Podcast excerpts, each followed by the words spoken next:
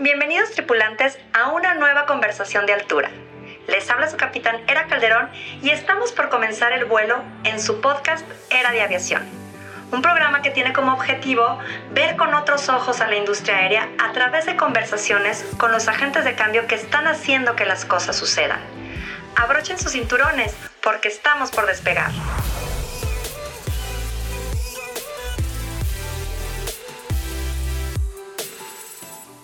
Hola a todos, les habla su capitán Era Calderón y les doy la más cordial bienvenida a un nuevo episodio de Era de Aviación. El día de hoy tenemos un gran invitado, el capitán Benjamín Najar Lomelí. Benjamín es piloto aviador y empresario, presidente de Aeroespacio, chairman de Trusters Unlimited y presidente de la Comisión del Espacio de la FEMIA.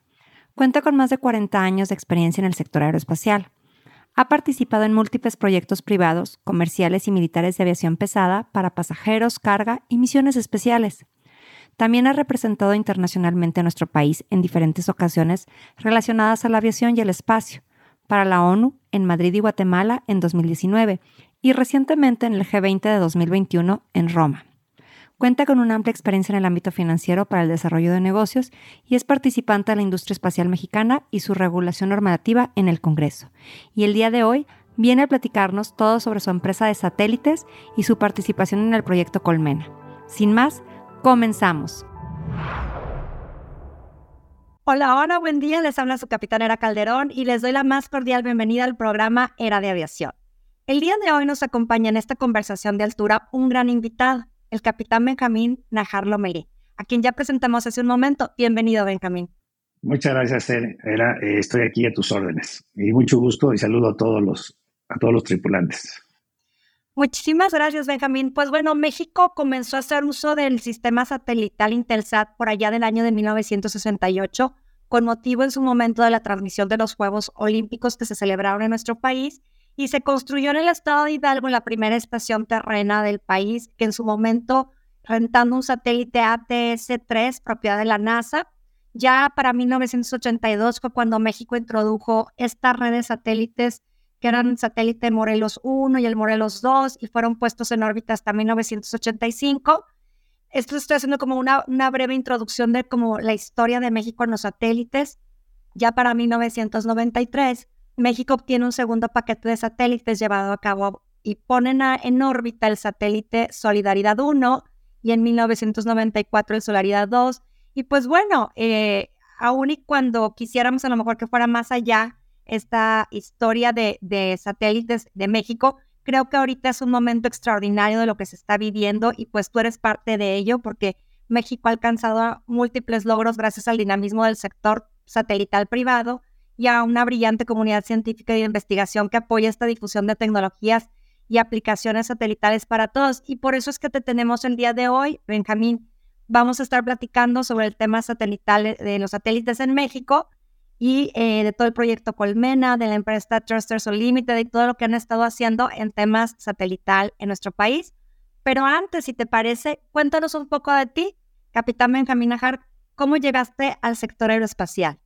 Ah, bueno, mira, eh, era, eh, es una historia un poquito larga porque pues, yo ya, ya, ya, no estoy tan pollito, pero yo empecé eh, porque mi abuelo fue, fue aviador. Él fue coronel retirado, que, revolucionario, y que fue fundador de la fábrica de armas y a la vez compró los primeros aviones que hubo para la Fuerza Aérea. Y su hijo también se hizo aviador de la Fuerza Aérea Mexicana y pues yo estando joven me interesó el, tema de la, de la, volada. Entonces me hice, aviador a los 18 años, ya yo aviador, piloto comercial, y también estudié ingeniería, ingeniería mecánica también porque me interesa el tema del diseño, toda la parte mecánica de los aeroplanos. Y pues empecé trabajando en una empresa que en aquella época era distribuidora de una marca de aviones muy, muy famosa.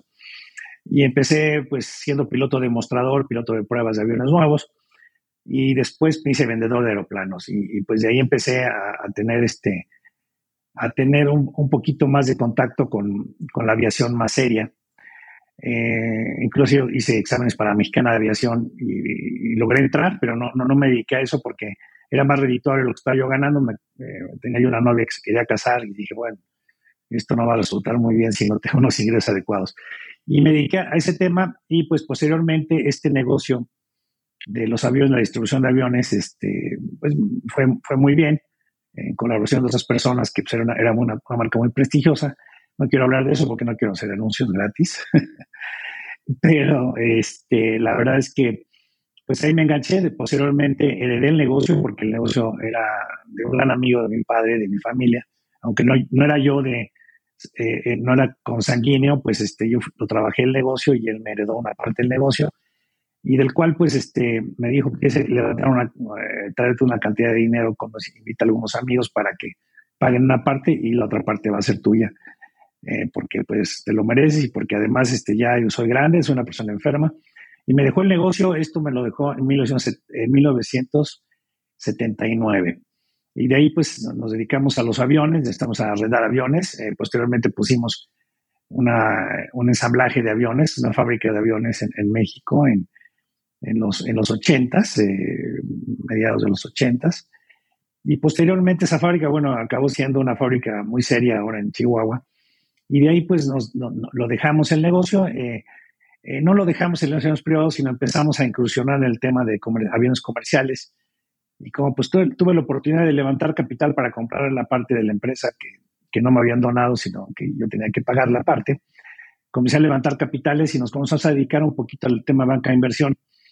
Con ese tema empezamos a, juntar amigos este, y con, entidades financieras.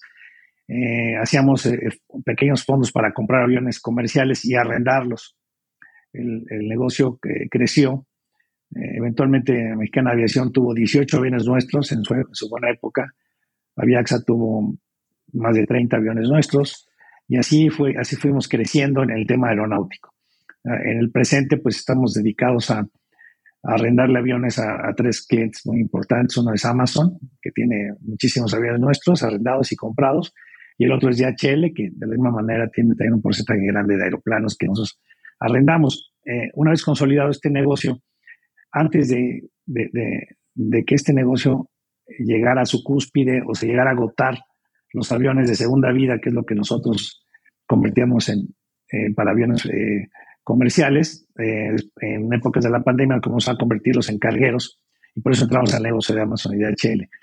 Pero antes dijimos, eso se va agotar algún día porque los aviones nuevos van a ser los jugadores más importantes en la industria y decidimos meternos al tema de comunicaciones eh, de en sociedad con una compañía que se llama SS de Luxemburgo, que tienen, eh, que tienen la, constelación más grande de satélites de comunicaciones. Hace ocho años y ahí arrancamos con el tema de comunicaciones y pues ha derivado ahora en, satélites de observación de la Tierra. Y Trust es un límite junto con Geosat en, Europa. Eh, es la única empresa que tiene satélites mexicanos de observación de la Tierra. Qué interesante todo lo que nos platicas porque ha sido, como bien decías, una historia pues muy larga pero muy productiva, ¿no? O sea, cómo podemos en estas historias encontrar una inspiración porque has hecho muchísimo a lo largo de este tiempo, o sea, desde estar viendo aviones, cómo darles una segunda vida, levantar capital, o sea, realmente ha sido e incursionar en el tema de, de satélites, ¿no? Digo, realmente no es una historia corta, al contrario, de muchísima experiencia y muchísimos aprendizajes. Qué padre que nos lo puedas eh, compartir, Benjamín, porque para nosotros, pues obviamente, todas estas historias siempre son inspiradoras. Platícanos un poco ahora de esto que estás comentando, de que empiezan con este proyecto de Trusters Unlimited, que es una compañía, como, como decías ahorita, de geoinformación, mediante la operación de satélites de observación de la Tierra. ¿Cómo surgió para ti? Ahorita ya comentabas brevemente, pero esta idea de fundar esta empresa de Trusters Unlimited. ¿Qué necesidades, necesidades, perdóname, viste que existían en el sector para crear una empresa dedicada a la operación de satélites? Eso es lo que, lo que quería preguntarte porque es súper innovadora, al menos en nuestro país. Bueno, mira, este, este es una historia eh, un poco complicada. No, no hemos llegado a un éxito total. Hemos estado muchas veces sin dinero, en malas condiciones económicas. O esto no ha sido un éxito total, ha sido una, una lucha por el progreso y gracias a Dios seguimos aquí y ahora pues ahora en una, situación mucho más aventajada y en el, tope de la, de la tecnología, que es lo que realmente te mantiene en una buena posición. Entonces ha debido también porque somos una empresa familiar, tanto en México como en Estados Unidos. Tenemos unos, unos socios americanos que son, mi socio eh, originalmente ya tiene más de 25 años que hacemos negocios. Nos conocemos desde que teníamos 14 años Y pues mis hijos, mis hijos han seguido la tradición, el hijo de mi socio y mi hijo Benjamín Agar Jr. son socios en, los negocios, en todos los negocios, y mi hija eh, opera la parte satelital en Europa. Eh, ella vive en Lisboa y pues este, esto es, un, es una labor de, mucha gente, de varios amigos que eh, han confiado en nosotros, que han sido nuestros socios. Y pues siempre el material, nosotros el tutelaje de la, de la empresa, siempre hemos sido los mayoritarios. Y esto nos ha llevado a pensar que el negocio de aviación, que es lo que nos sigue manteniendo al frente de, los negocios y que nos, nos, da recursos para continuar con el tema espacial, ha sido pues este, eh, hemos pensado que, nos ha gustado diversificarnos. ¿Y cómo diversificarnos? Con el siguiente paso, que es el espacio. Porque es, es, el espacio es, es, un, eh, es, muy productivo. La verdad es que las personas que han tenido el valor y han decidido eh, invertir su tiempo y recursos en este, en este negocio, pues les va muy bien. Y, y eso es un llamamiento para las personas que les interese esto, los chicos y chicas que quieren aprender a unas carreras nuevas que se metan al STEM, porque el STEM es el que está requiriendo muchísimo personal, desde matemáticos, este, ingenieros, ingenieras, este, bueno, de, todas las, de todas las áreas técnicas, eh, pues es un negocio muy productivo y, se los arrebatan en, la industria. Bueno, entonces dicho esto, pues nos interesó mucho el tema de observación de la Tierra porque nos dimos cuenta en los años que estuvimos operando en la parte satelital de conectividad, este, eh, de conectividad de Internet en los aviones, nos dimos cuenta que estaba muy competido el negocio de comunicaciones. Y pues vimos, eh, haciendo un análisis, eh, vimos, y para atraer inversionistas, vimos que el negocio de la observación de la Tierra era mucho menos competido. Nosotros somos de las cinco más grandes constelaciones del mundo privadas, aunque hay más grandes, pero son gubernamentales de los Estados Unidos y europeas, este, chinas y de la Unión Soviética. Eh, nosotros somos privados y somos muy grandes, eh, cinco de las empresas más, grandes, con satélites de muy alto, de muy, alta capacidad. Entonces, pues ahí fue donde le, pegamos y pues nos ha ido muy bien porque seguimos vivos, estamos progresando. No te puedo decir que todavía es un negocio productivo, todavía no lo es. Nos cuesta dinero, pero creemos que en dos, tres años esto va a ser una explosión enorme y México no se puede quedar atrás. Tenía que estar dentro de esto porque todos los países que, entran en la tecnología espacial, pues se ven beneficiados. Generalmente se gana por cada dólar invertido siete. Y, no es a corto plazo, es a largo plazo. Sí, esta inversión está a muy largo plazo, como bien comentas. Yo creo que vemos estas grandes figuras que han estado por la carrera de, de, conquistar el espacio, ¿no? Un Jeff Bezos, eh, e-, Elon Musk que ha estado tratando de con SpaceX, ¿no? O sea, no, no es una no es una historia que se haga en seis meses o en un año, no es, esto es con el tiempo y, pues bueno, finalmente creo que lo que están haciendo está abriendo brecha finalmente, porque como tú dices, están dentro de las cinco más grandes este, del mundo, qué importante que sea mexicana, ¿no? Y quería comentar, digo, en la presentación lo hicimos, eres presidente de la Comisión del Espacio de FEMIA o FEMIA, entonces yo creo que esta parte es interesante porque finalmente tú tienes una una visión diferente, ¿no? Como ahorita comentabas, ¿no? O sea, esto va a explotar a lo mejor no hoy, pero tal vez en dos años o en tres años. Y en esa visión que has tenido para poder abrir camino de tu empresa, me gustaría que le platicaras a nuestros tripulantes un poco de qué se trata o qué es lo que hacen si la, empresa Trusted Unlimited, por ejemplo, sé que utilizan soluciones que ofrecen al mercado como generación de mapas, monitoreo de, emergencias o de desastres naturales con estas redes satélites que tienen posicionados en todo el mundo, ¿no? De temas de desarrollo industrial, exposición urbana, entre muchas otras eh, soluciones que ustedes ofrecen. Cuéntanos un poco de qué desarrolla Trusted Unlimited. Bueno, Trusted Unlimited eh, somos copropietarios de la constelación junto con el, con el gobierno de Portugal.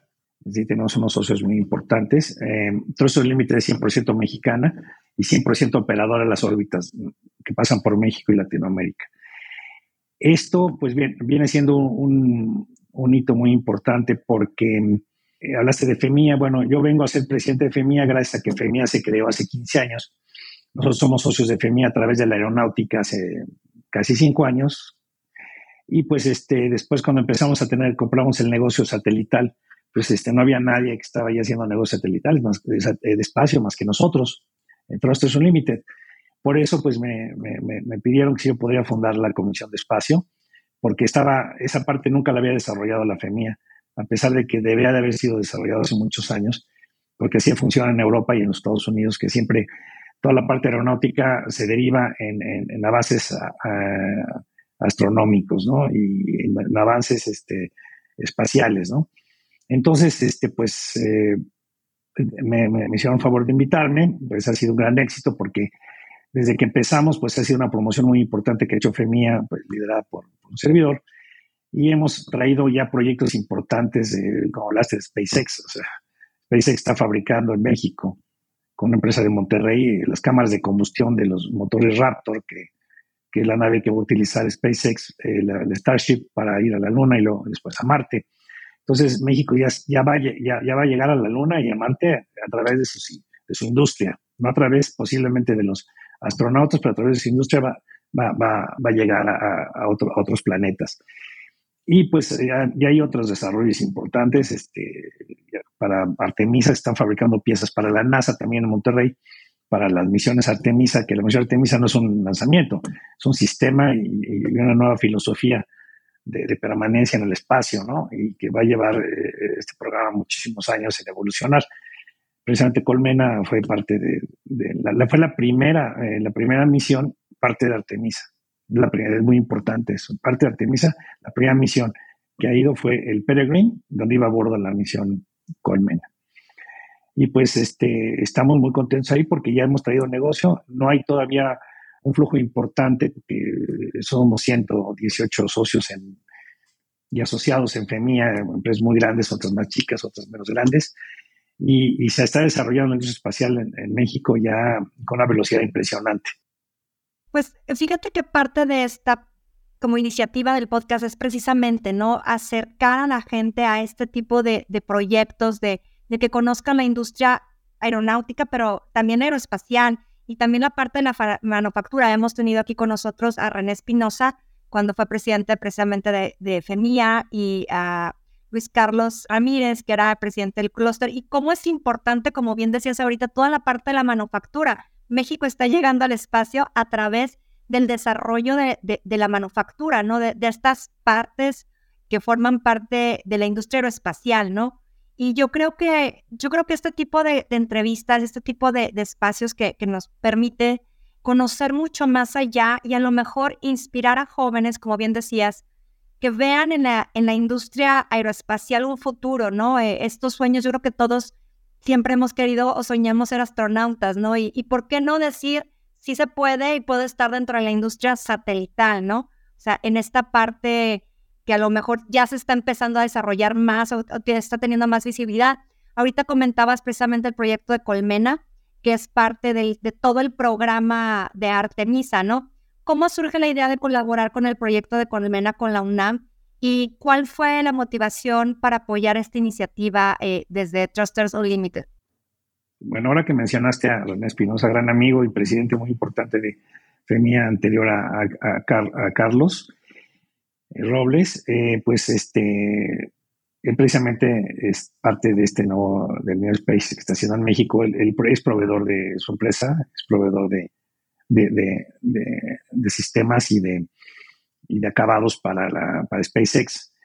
Bueno, pues aquí el tema em, que, me, estás, eh, que me estás preguntando, pues eh, es, si nosotros no, no entramos al tema espacial, si no entramos con los satélites, eh, está claro que, que, los satélites son aves espaciales, o sea, no son, son aves no tripuladas, pero son aves espaciales que duran muchos años en misiones de varios años, hasta 15 años. Y aquí el tema de, por qué apoyamos a, Colmena, realmente eh, todo, todo lo que son proyectos eh, civiles los apoyamos, y sobre todo son mexicanos.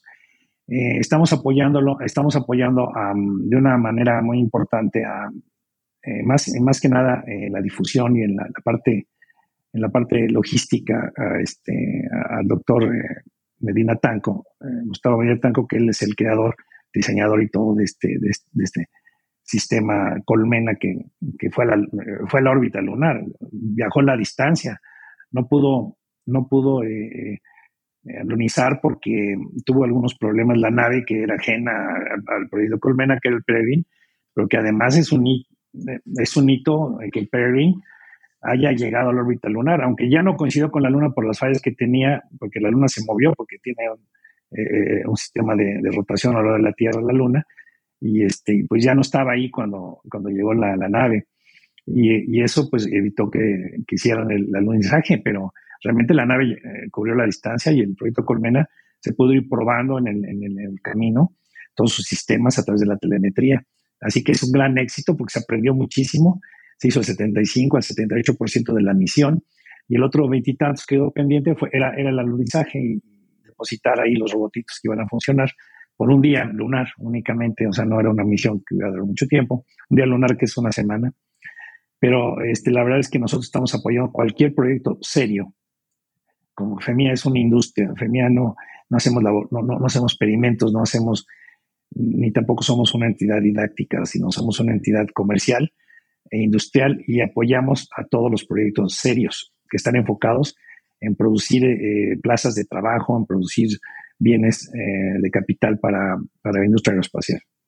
Yo creo que esta, esta parte, quisiera recalcar dos puntos que me parecen vitales, ¿no? El, decir que, que llega el, el, proyecto Colmena, a pesar de que no aluniza, pues cumplió todas las expectativas en el sentido de, de la puesta en, en el espacio, ¿no? Es, digo, todos sabemos y cualquier proyecto pues va a tener ciertas fallas, ciertas situaciones, pero eso no quiere decir que sea ah, algo no exitoso, porque como dices, aprendemos de eso, ¿no? Y nos da muchísimo más aprendizaje a veces esos fallos y podemos visualizar más cosas para la siguiente misión, ¿no? De hecho, Elon Musk lo ha comentado cuando eh, alguna de sus naves ha fallado, dice, no, o sea, esto fue un aprendizaje, sabemos que no tenemos que hacer en la siguiente vez y la siguiente vez va a ser mejor. ¿no? Entonces yo creo que, como bien señalas, es, es, es verlo desde esa perspectiva, ¿no? Como un gran éxito, sobre todo porque es un proyecto pues que está México involucrado, ¿no? Como es Colmena. Y el segundo punto que me gustaría recalcar es lo que está haciendo la industria, es decir, cómo la industria se apoya, se hermana crea estas, estos organismos como es FEMIA para poder tener más desarrollo. Sí, sin duda tiene una, un, fin, como dices, comercial, ¿no? O sea, de poder potencializar eh, los productos de la industria aeroespacial, pero cómo también aportan y, y pueden en un momento dado apoyar estos proyectos, como tú bien dices, que son serios, ¿no? O sea, que pueden potencializar si encuentran a una persona que trae un proyecto serio, eh, bien hecho, estructurado, cómo pueden impulsar ese tipo de proyectos, ¿no? Viéndolo como para, para estos jóvenes que están estudiando en STEM, en ingenierías aeroespaciales, mecatrónica, ingeniería aeronáutica, que puedan estar desarrollando este tipo de, proyectos, ¿no? Pues mira, como bien dices, eh, no todas las misiones eh, tienen el éxito que, se esperaba, pero muchas llegan a tener 50, 20%, 30%, en esta tuvo 78% el, caso de Colmena. Entonces lo dijiste muy bien, o sea, no, no todo es, este, la experiencia no se, no se gana con experiencias buenas y con experiencias de todas, ¿no? Desde las malas hasta las buenas. Aquí el tema eh, más importante es que se, lleven a cabo. Eh, yo te, te quiero decir que eh, los, lo que hace FEMIA a través de sus agremiados es producir ingeniería ya diseñada, ¿no? Herramientas en aviones, cosas que ya, motores, todo eso que ya se hizo antes. La, mm, ya están trabajando en, diseñar aviones ya nuevos, hechos en México, diseñados en México, que va a ser más complicado por los temas de certificaciones y todo esto. El tema de las, de las naves espaciales, de los satélites y todos los, lo estamos nosotros haciendo en el espacio es mucho más, más fácil de que se llegue a desarrollar en México, porque el talento mexicano eh, es, es, invaluable. En, en la NASA, 17% de los empleados de alto nivel de la NASA son mexicanos, de origen mexicano. Eh, entonces, y en Europa es un, tema similar con, la ESA, con la Agencia Espacial Europea y con, con las empresas que están fabricando bienes para el espacio. Entonces, el, talento mexicano eh, funciona en todos lados menos en México. Pero sí funciona para, pero no, ser maquiladores no es suficiente. Entonces, nosotros estamos trabajando que se, hagan desarrollos en México, como por Colmena es un desarrollo totalmente de cero mexicano. Y, eso va a rendir frutos. O sea, esto en unos cuatro o cinco años va a ser un tema comercial. No, no, no, no, no hay duda de eso. A lo mejor diez, pero es un tema comercial. Es un tema que va a producir bienes iba a producir este, a, chicos y chicas que, que se, van a, se van a poder montar en esos proyectos que a lo mejor están en la primaria, están en la secundaria, y van a ser los que, los que van a ganar de todo este desarrollo y que México se convierta, yo creo que a corto plazo, porque ya tenemos algunos proyectos en la mesa, que es para diseñar, fabricar y lanzar naves espaciales desde México. Esto va a pasar en pocos años, ¿eh? esto no tarda mucho. Eh, hay mucho apoyo por parte de, la NASA, por parte de, parte de la ESA de, Europa. Tenemos muchos miembros de la ESA. La, la, FEMIA tiene un convenio muy importante con la FEMIA de Europa dedicada a, fabricar temas espaciales y estamos eh, ahora haciendo unos, estamos haciendo un workshop en, Europa, en, Holanda este año, en, septiembre, en el cual se van a reunir los empresarios mexicanos, los fabricantes mexicanos con los europeos para ver qué tipo de sinergias podemos lograr para, por el tema del nearshoring. Aunque no estamos cerca como en Estados Unidos, está más cerca que China y también las empresas europeas están moviendo sus operaciones a, países eh, pues, con más este, eh, eh, menos disímbolos, digamos, en, temas políticos, ¿no? Y, pues, este, sinceramente, todos los chicos y chicas que se metan a esto aquí, que es, nuestro objetivo adicional después de ser comerciales y ser este, fabricantes, es que se prepare la gente y que haya, siempre haya abundancia de talento. Esto, la verdad es que, mira, a mí me tocas fibras muy sensibles porque aparte de todo me dedico a la docencia y, y, es eso, ¿no? Es buscar siempre este talento que sabemos que el potencial lo hay. Y yo creo que de lo que comentabas ahorita, también, el, por ejemplo, México se ha destacado ahorita como un importante clúster aeroespacial, ¿no? Todo el país. O tenemos importantes en Chihuahua, precisamente en, Querétaro, eh, en Tijuana, y pues se están desarrollando más, ¿no? En Mérida también está ahorita como que desarrollando. Entonces, como tú dices, ahorita estamos pavimentando el camino para las nuevas generaciones, para que ellos precisamente, conforme van creciendo, conforme van estudiando, ellos lo van a ver más, más desarrollado, ¿no? Porque finalmente la industria aeroespacial eh, a lo mejor no la teníamos tan visible hace 20 años, ¿no? Que fue cuando inició. Y ahorita, como dices, con el nearshoring, pues ha explotado, ha sido un boom, ¿no? Sí, sin duda. Mira, el nearshoring, ahorita está un poco amenazado el tema por si llega el presidente que ya estuvo antes y que ahorita es el que va ganando eh, la, las, estadísticas, las, todas las encuestas en, Estados Unidos. Eso pues sí va a ser un, un poco desinflado el nearshoring con respecto a los Estados Unidos pero en el, tema de Europa también estamos apostando para que no estemos dependiendo de una sola situación. Eh, Europa, eh, eh, el fabricar en México, no tanto por los que se pague menos a los empleados, ni tanto porque se explote, a, como se ha pensado muchas veces, al, trabajador, sino por la eficiencia y el talento mexicano. La calidad. La calidad y los procesos que se han diseñado en México por mexicanos se ha logrado abaratar los costos europeos en más de un 40 a un 60%.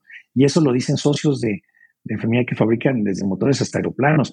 Entonces eso a los europeos se les hace interesantísimo. Inclusive se les hace más a los, a los, a los, a, los hindúes. Bueno, que ahora sí, que ahora son baratíes porque se cambió el nombre. Sabes que la India ahora se llama República de Barat, que esto ya lo están migrando. Entonces, México, sinceramente, eh, va a ser muy importante en ese tema, va a seguir con la aeronáutica muy fuerte, con, con el espacio ahora, pues este, eh, es un segmento que, que, de veras van a tener una oportunidad, todos los, muchachos, todas las muchachas, todos los jovencitos este, de, todas edades en participar.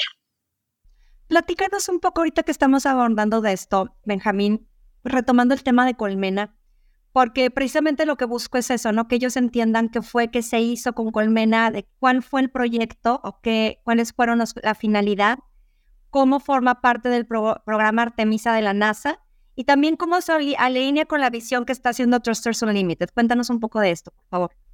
Bueno, mira, eh, mira, eh, eh, el, tema de... Mm, tiene una gran trascendencia el tema de Colmena. Colmena fue una de las 20 cargas eh, contratadas que iban a bordo del Peregrine, que el Peregrine realmente era una nave de carga. Era una nave para llevar carga a la Luna y para desarrollar, dejar desde un paquete de DHL hasta depositar a la misión Colmena.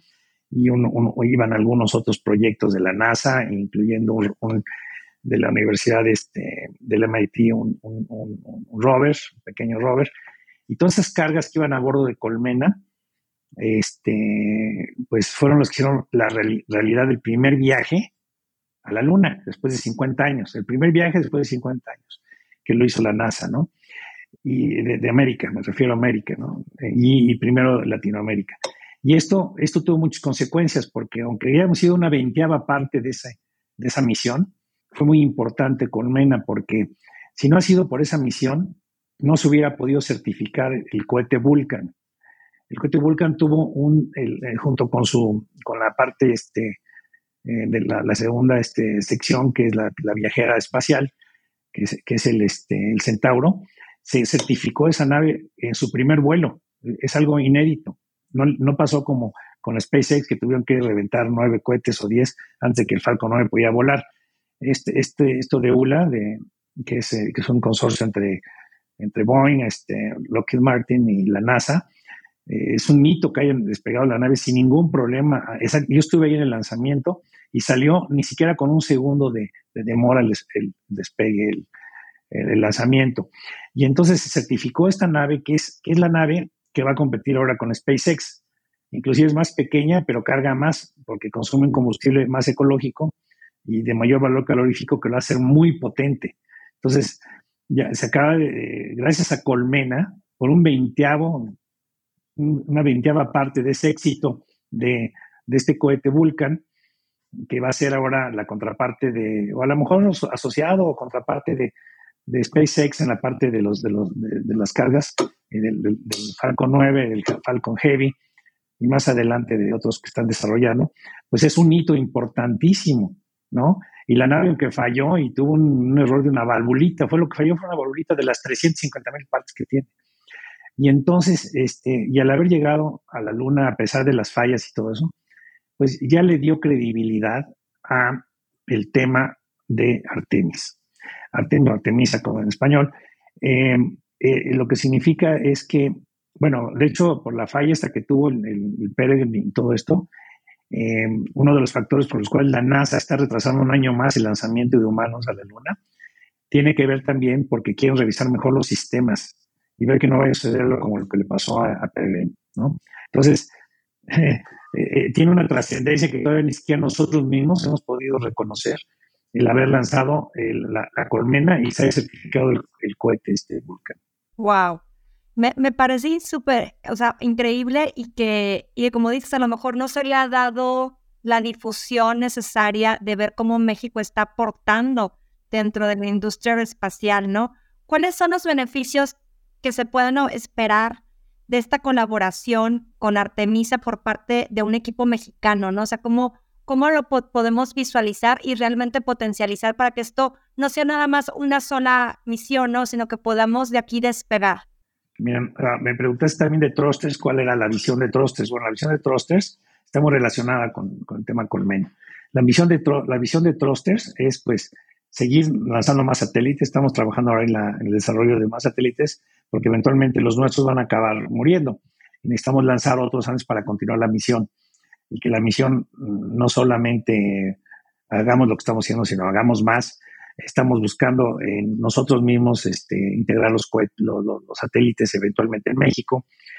Estamos interesados en, participar también en, temas de, en temas de lanzadores, ya tenemos pláticas y algunos arreglos con lanzadores europeos para poderlos hacer en México y lanzarlos desde México porque la, posición geográfica de México es privilegiada. Estamos en espera de que salgan las leyes y las leyes secundarias que, acaba de ser aprobado, no sé si supiste, el artículo 73 de, de la Constitución mexicana referente al espacio ultra, ulterior, que pues es, es, afuera de la atmósfera, y, este, y, se, y ya, se, ya se aprobó por unanimidad por parte de la Cámara de Diputados, y en estos, en estos meses se espera la aprobación del Senado. Ya, ya saldrán las leyes secundarias rápidamente, ya podremos empezar a lanzar desde México, porque sin esas leyes no podríamos todavía ni siquiera hacer un, un, cohete terminado o un, o una, este, un satélite o ninguna nave espacial terminada en México. Se podría hacer los procesos, pero no se podía terminar. Pero ya con la nueva ley ya podremos. Esto neutraliza la ley de los tratados de Bucareli de, de principios del siglo XX, que pues siguen vigentes curiosamente porque todavía no hay una ley que los haya neutralizado y esta ley los va a neutralizar. Entonces, la idea de que Trusters se quiere subir a, esto, a este tipo de, de, negocios, tanto de lanzamiento, y, de lanzamiento, fabricación, diseño y todo. Y por eso estamos apoyando, eventualmente queremos ser parte de, los programas de, Colmena, que son, faltan dos lanzamientos más, uno en el 27 y otro en el 30, pero en el proceso queremos nosotros participar activamente en otro tipo de programas eh, comerciales. Oye, y tú has sido una parte fundamental, bueno, ahorita volviendo al tema de lo que comentabas de estas reformas a las leyes o estas, o estas nuevas leyes que, se, que necesita el país para poder empezar a desarrollar esta parte que decía, tú has sido parte fundamental. Cuéntanos un poco de eso, cómo, cómo has llevado este conocimiento al Congreso. Eh, mira, aquí el tema, fuimos invitados a, fuimos invitados a, participar como, como colaboradores para, para diseñar la ley eh, inclusive este, se buscó, se utilizaron, eh, se utilizaron partes de las leyes europeas y pues se buscó una ley, eh, nosotros fuimos parte del diseño de esta ley, de la FEMIA, a través de la Comisión de Espacio, para que se pudiera usar una ley que tuviera, que tuviera alcances a futuro, que no fuera nada más para, para llenar las necesidades del momento, sino esta ley la, va a ser la más moderna, digamos, de casi de todo el mundo y, este, pues nos invitaron a participar y creo que sí fue una pieza muy importante. Y, bueno, participó la Agencia Espacial Mexicana, participó, por supuesto, este, gente de, de, áreas este, eh, legales, e internacionales. Hubo, hubo muchos actores, bueno, digamos, fuimos cinco o seis que logramos convencer a todas las comisiones. Recorrimos todas las comisiones de, de la Cámara de Diputados y tuvimos un verdaderamente un, un este, un, recibimiento importantísimo a nuestro trabajo, que dio resultado que, históricamente no se había votado, creo que nunca, por unanimidad una, una, modificación de una ley. Y, y, no solo ley, sino parte de la, de la este, Constitución mexicana. Eso no es, es histórico. Entonces, pues sí formamos parte y fuimos parte importante de que la industria apoyara eh, este, e-, este, este movimiento. Fíjate qué interesante, este Benjamín, porque algo del, con lo que siempre decimos es que en el podcast invitamos a los agentes de cambio de la industria y, y realmente eres uno de ellos, porque estás haciendo que, que las cosas sucedan en pro de la industria espacial. Como tú dices, la tecnología siempre, y es lo que les comento a mis alumnos, avanza muy rápido. Normalmente las leyes se quedan muy antiguas o anticuadas y no, no van acompañando a, la innovación tecnológica, ¿no? Entonces, qué importante tener una visión de que la ley que están ustedes ahorita proponiendo no sea una, una ley únicamente, como dices, para resolver eh, la situación del momento, ¿no? O para dar una salida, sino con una visión a futuro de que pueda ser una ley que pueda irse adaptando a las nuevas necesidades conforme se vaya desarrollando la industria espacial, ¿no? Sí, mira, la ley está aprobada ya por el, por el Congreso, por la Cámara de Diputados. Eh, la revisión ya la hizo el, Senado. Falta una comisión de gobernación que le ponga su palomazo. Yo creo que estamos a nada. Y esta, y cuando esté aprobada y se vengan a establecer aquí los negocios que van a que van a, que van a surgir y los que ya estamos aquí vamos a, vamos a poder progresar más, este, va a darle trabajo a muchísimos muchachos, eh, muchos eh, recién egresados, no solamente hay una tendencia ahora de que ya, ya no se piden las, las maestrías en muchos lugares, ya no se piden inclusive las licenciaturas, ya se están pidiendo preparación técnica, porque resulta que los técnicos ahora bien preparados y, expertos están ganando más dinero que cualquier ingeniero o cualquier este, licenciado en ciertas áreas. Y se usa, se, usa muchísimo que se contraten eh, ahora en, estos tiempos a personal técnico. Así que muchos muchachos no, no, se vayan nada más por las universidades, irse, a los temas del, antiguo CONALEP, no sé si te acuerdes, pero sepas de eso. Pero ahí se preparaban a los, a, los muchachos en las áreas técnicas y digamos, este, yo por ejemplo soy, soy aviador y estudié ingeniería mecánica, aunque no soy ingeniero mecánico, no terminé porque me casé con la, con la mamá de Benji, que ya lo conoce a mi hijo. Y fíjate que este, que la verdad, este, no haber sido a lo mejor terminado mi carrera formal de ingeniería me hizo con una visión más grande de, la parte técnica y no de la parte ingenieril. Entonces, este, yo hago un llamamiento en serio a los muchachos que se pongan a, y a las niñas, son buenísimas, son muy buenas para detectar problemas las mujeres eh, y hacer diagnósticos de fallas eh, de aeroplanos y de naves. Eh, yo estoy rodeado de puras mujeres en el espacio, a donde voy, pues todas las, áreas importantes y las, las directoras pues son casi puras mujeres porque se han colocado muy bien por su capacidad de, y su sensibilidad en poder este, analizar cosas muy complejas que a veces los hombres no tenemos esa sensibilidad, sino nos vamos por lo grandote y luego no, no vemos los detalles y las mujeres son, así como son muy buenas para, para ver todo lo que hacemos los maridos y los novios, también son muy buenas para detectar cosas muy importantes, muy buenas. Entonces yo sí digo que hay que, hay que tú como, como eh, eh, personal docente eh, debes impulsar las, las carreras técnicas. Son cortas y se requiere más experiencia manual. Entonces, yo estudié ingeniería, soy, aviador, que sigo volando mi avión todavía a mi edad. Nunca he trabajado en una línea comercial, pero sigo volando aeroplanos desde que tengo 16 años que empecé mi, a estudiar mi, carrera. Y te puedo decir que yo lo que tengo es un oficio. No, no, no estoy desarrollando ni la carrera de aviador, ni tampoco soy un ingeniero per se, pero sí soy una persona que tiene el oficio de la aeronáutica y del espacio, que son los oficios los que hacen ser al individuo productivo. Claro. Fíjate, me, encanta cómo lo recalcas, porque yo creo que ahorita, y más que nada por el tema del nearshoring, ¿no? O sea, yo creo que es un, es un momento importantísimo en el país, porque bien te señalabas, esta, esta parte técnica, esta capacitación técnica es muy necesaria. En Chihuahua se junta normalmente lo que es Index o los clústeres aeroespaciales precisamente con con estas carreras como el CONALEP, con este, universidades tecnológicas o que desarrollan técnicos precisamente en calidad, en diferentes ramas, ¿no? Que necesita la industria. ¿Por qué? Porque estamos también creciendo mucho en, en muchas ramas, pero necesitamos al personal que pueda seguir desarrollándolo, ¿no? O sea, si no tienes el personal también, y son áreas generalmente de STEM, y mujeres y hombres son ahorita muy necesarios para poder potencializar la industria, ¿no? por ejemplo, tocas de mencionar Chihuahua. Si te, ves a, todo, toda la industria de Chihuahua, ves la fábrica de helicópteros Bell y todo eso, pues sí. hay ingenieros, pero la gran mayoría son muchas mujeres y muchos hombres que son técnicos. Correcto. Y, yo, y no necesariamente ser un ingeniero te va a dejar, eh, te va a dejar más dinero que, que, trabajar muy bien en, un una, una, especialización de, cualquier área técnica de la aeronáutica, ¿no? Entonces ahí es muy importante el, tema de que se les quite la idea que tienen a carreras largas a todos, ¿no? Porque vamos, vamos, a llenarnos de ingenieros y luego ahora sí va a decir que va a haber demasiados jefes y, y, pocos, y, pocos trabajadores, ¿no? Y realmente la industria aeronáutica y todo eh, está basada en sus trabajadores, en sus técnicos. En la, mano de obra, ¿no? En la mano de obra, pero no mano de obra de X, o sea, es mano de obra especializada, muy bien pagada, muy bien remunerada en todo el mundo, no solo en México. Claro.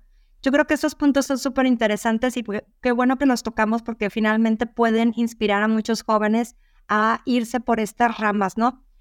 Platícanos un poquito también de cómo ha sido esta experiencia de trabajar con todo el equipo académico y científico del proyecto Colmena, pero también cuáles han sido los mayores retos y desafíos con una empresa privada como es la tuya, pero que está en mucho apoyo y difusión y propulsión de, o promoción de, de, lo que es la industria eh, satelital, ¿no?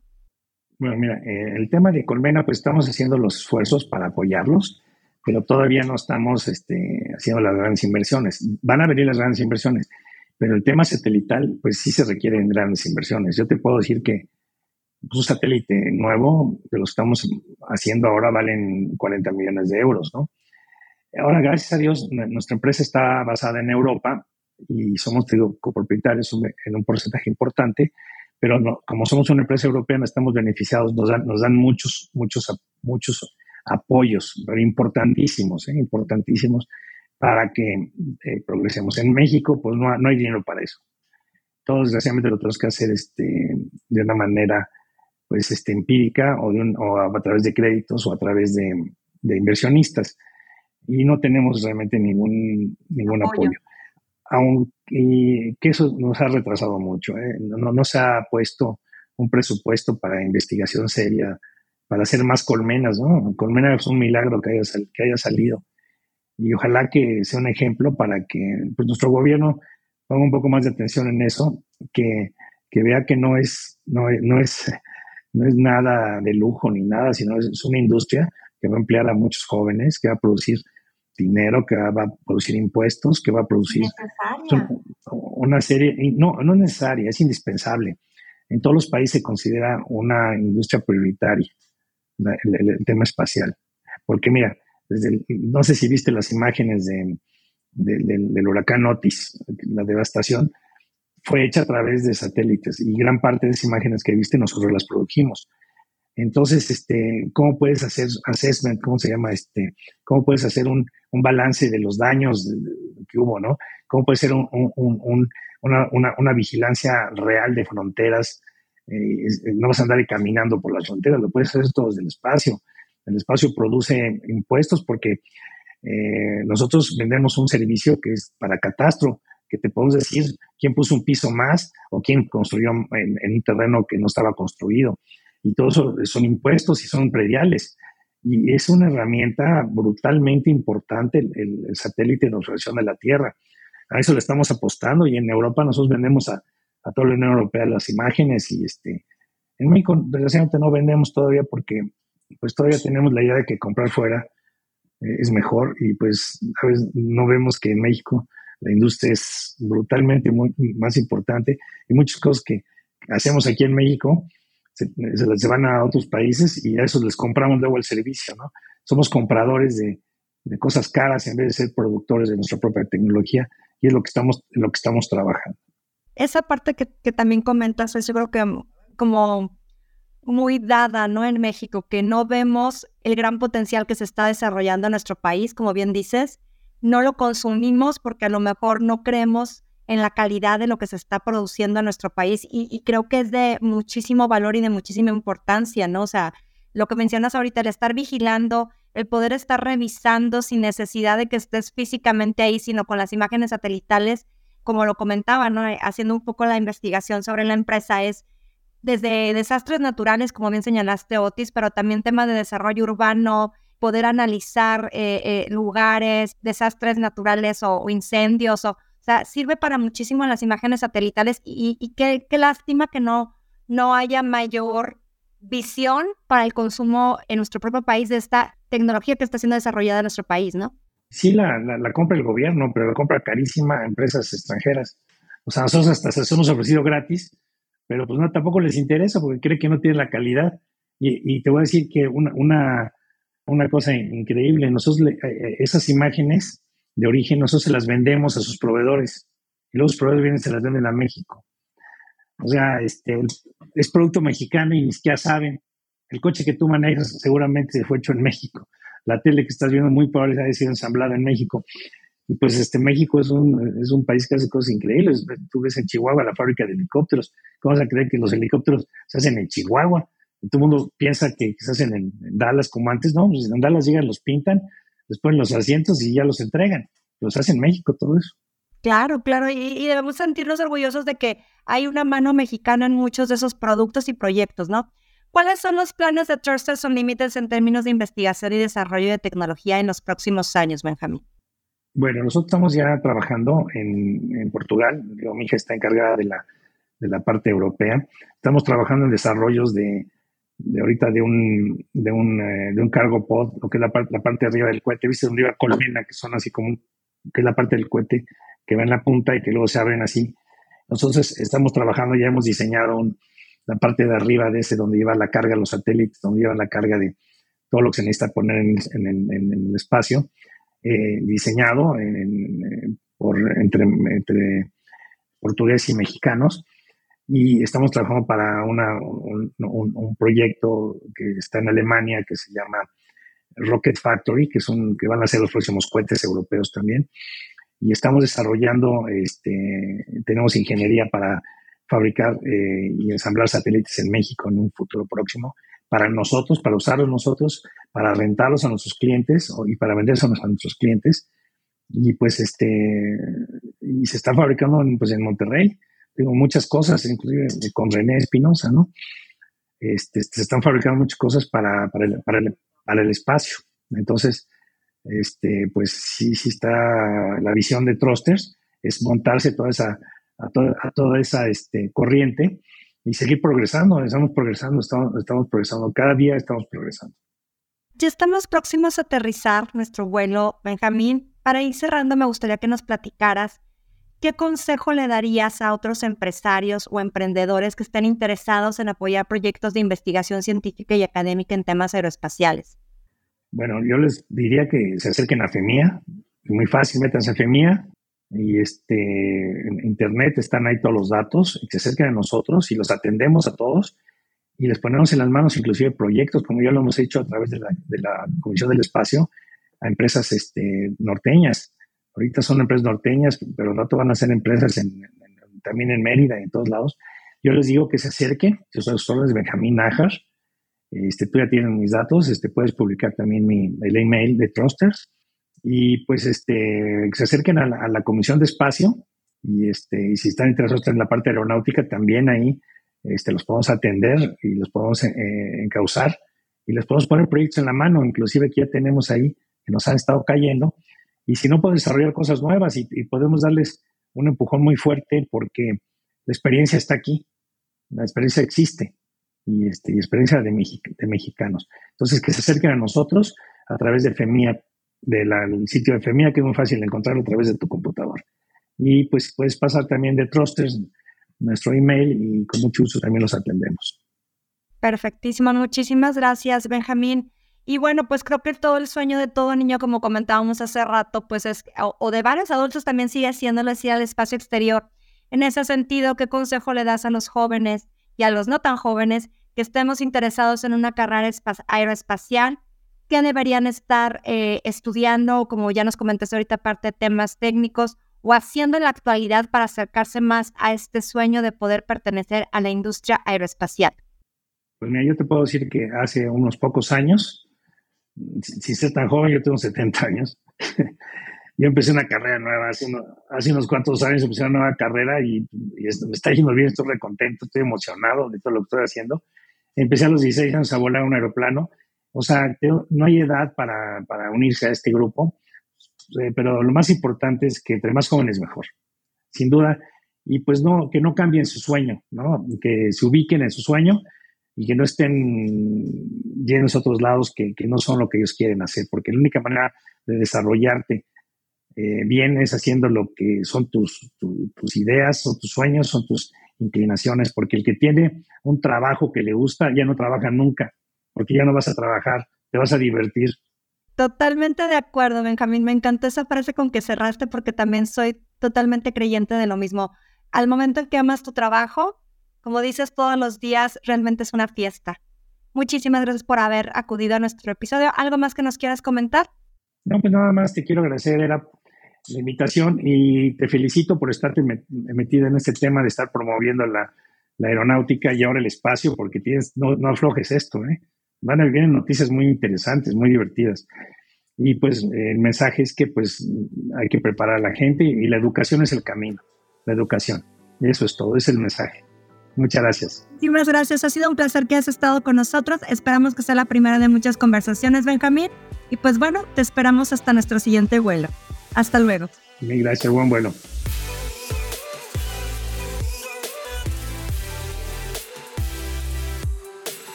Queridos tripulantes, gracias por escuchar este episodio hasta el final. Recuerde que juntos vamos a generar cambios importantes dentro de la aviación. Nos escuchamos en el siguiente episodio y quiero recordarles que no olviden suscribirse al programa en cualquiera de las plataformas que me estén escuchando para que no se pierdan los siguientes episodios. Continuemos esta conversación en redes sociales.